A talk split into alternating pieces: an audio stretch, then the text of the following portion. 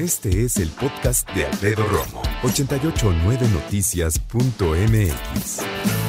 ¿No te pasa de repente que experimentas tres maneras horribles de no dormir? Una, te vas a la cama y te vas a la cama porque te arrastras a la cama porque tienes que terminar en la cama pero no tienes sueño y no puedes dormir cuando llegas.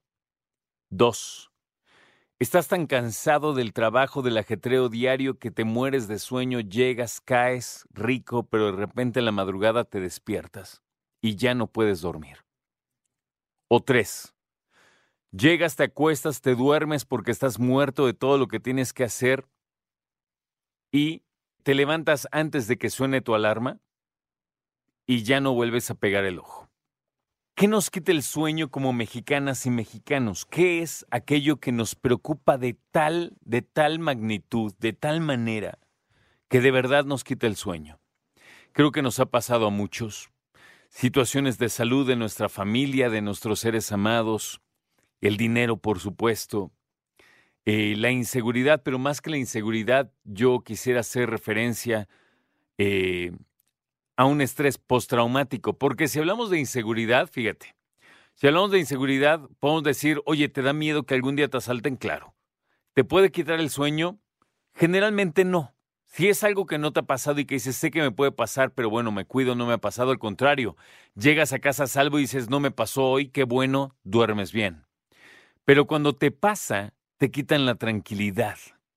Y viene ese estrés postraumático de despertarte a medianoche con, con, ataques de pánico, con ansiedad, eh, con miedo de que alguien esté en tu casa porque a ese nivel llegas, ¿no? Que te hayan seguido, que te quieran hacer algo, que llega un momento en que muchas personas acuden a especialistas porque no pueden salir adelante por sí mismos y es normal y qué bueno que vayan a especialistas después de un estrés postraumático de, esa, de ese tamaño, ¿no? ¿Qué nos quita el sueño? Ahí yo creo una parte de cosas que nos quitan el sueño y que son lindas.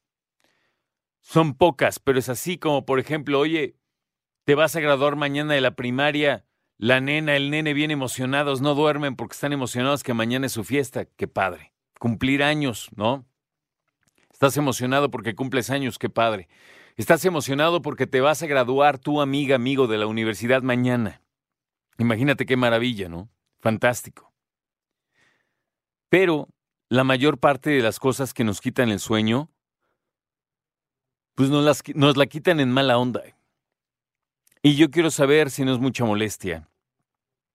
¿Qué te quita a ti el sueño? Si yo tuviera que adivinar, me gustaría decirte yo por qué no he dormido. Yo no he dormido por cuestiones de salud. O sea, porque hay algo que me preocupa, que me tiene inquieto. Eh, de hecho, yo creo que esperar resultados de unos análisis son de las cosas más difíciles que alguien puede enfrentar en términos de ansiedad. Porque hay análisis que te los haces ahorita y te los dan esta tarde. Y te dicen, bueno, ven en ayunas y te los doy por ahí de las 2, 3 de la tarde. Ok, con todo y eso atraviesas la mitad del día en ascuas, como decimos. Pero hay otros, por ejemplo, que tienen que hacer un exudado o que tienen que este, pues mezclarlos con reactores químicos que necesitan incluso ser cultivados. Ahí ves que te hace un cultivo y tienen que esperar uno, dos, tres días. 24, 48, 72 horas. Eso está cañón. Para que después te den a lo mejor unas hojas que ni entiendes y tienes que ir al doctor a que te explique qué es lo que sucedió. A mí eso y se me hace las cosas más difíciles, ¿no? Por cuestiones de inseguridad y por cuestiones de dinero. Yo creo que con estas que te comparto a lo mejor te identificas y dices yo también por dinero, yo también por inseguridad, yo también por cuestiones de salud, pero prefiero que tú me contestes y que tú me digas con tus propias palabras qué es aquello que te quite el sueño. Ahora, humildemente te sugiero, no exageres. O sea, si tú me dices, es que me quita el sueño que mis hijos no puedan estudiar en la universidad, ¿qué edad tiene tu hijo? Nueve años. No, a ver, espérame. O sea, vamos por pasos, ¿no? O que digas, no, es que me, me quita el sueño que mi hija encuentre un buen hombre, ¿qué edad tiene? Cinco años. Espérame. O sea, sensatez y hay que aterrizar. ¿Qué es lo que te quita el sueño hoy? No que te preocupe el futuro de tus hijos. ¿Qué te quita el sueño hoy? Se hizo un estudio que se llama ah, Future Consumer Index, Perspectivas del consumidor post-COVID-19, el cual dice que la principal preocupación de los mexicanos y las mexicanas es el costo de la vida, lo que cuesta vivir en México y cómo sacar adelante a tu familia. 68% de los que participaron en este estudio ya solo compra productos que consideran esenciales. Según esta encuesta, el 15% de los mexicanos considera que lo más importante es la asequibilidad de los productos o sea, conseguirlos.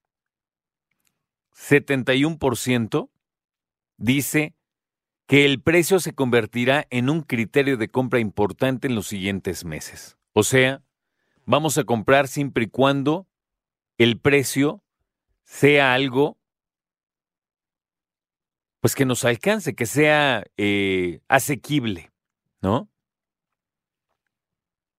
Dice también, por cierto, que el 68% está comprando solamente lo esencial, lo que es necesario para la casa y para la familia.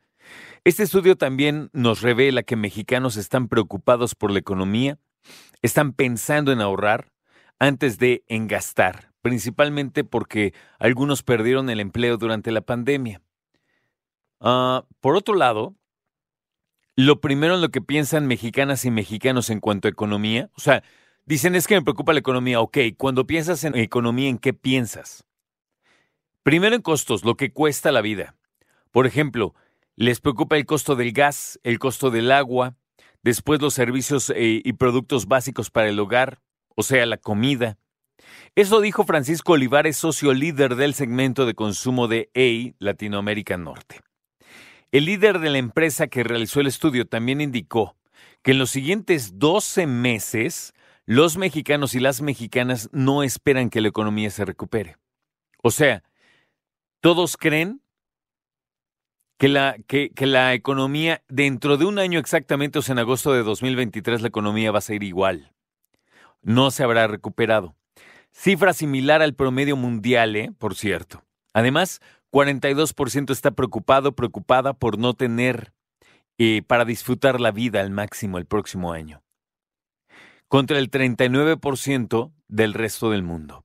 Es decir, en el mundo, 39% les preocupa por no poder disfrutar la vida al máximo el próximo año, o sea, tener para vivirla. 39%. En México esto es el 42%, o sea, hay personas, más personas preocupadas por eso. Mexicanas y mexicanos también les preocupa la guerra en Ucrania y que se extienda a todo el mundo el estudio también dice que una de las preocupaciones que destaca tiene que ver con el medio ambiente. ¿Por qué? Porque de acuerdo con este estudio, para el 28% de mexicanas y mexicanos el planeta es primero. 92% lleva bolsas reutilizables a, pues a las tiendas y 88% recicla envases. Sin embargo, no están dispuestos a gastar más en productos sostenibles, pues para el 71% los precios son una barrera los precios terminan delimitando qué compro, qué no compro, para qué me alcanza, para qué no. Los mexicanas y mexicanos están también entre los consumidores más preocupados por el medio ambiente. De hecho, estamos más preocupados aquí por el medio ambiente que los de Finlandia o los estadounidenses. Finalmente, se señala que entre los mexicanos más preocupados por el medio ambiente están los llamados millennials, los de la generación Z, la generación X, mientras que para los baby boomers lo primero es la salud. Y tiene toda la lógica del mundo. A ver, no quiero ser grosero, pero para los baby boomers que ya tienen más de 60 años, ellos dicen, pues a mí me preocupa más que me den mis medicinas y que me atiendan mis enfermedades, a estar pensando otra cosa, porque para mí esto es más importante, ¿no crees? Ahí está esta encuesta, ya te digo, que está interesante en términos de qué es lo que nos preocupa como mexicanas y como mexicanos. Escucha a Alfredo Romo donde quieras, cuando quieras. El podcast de Alfredo Romo en 889noticias.mx.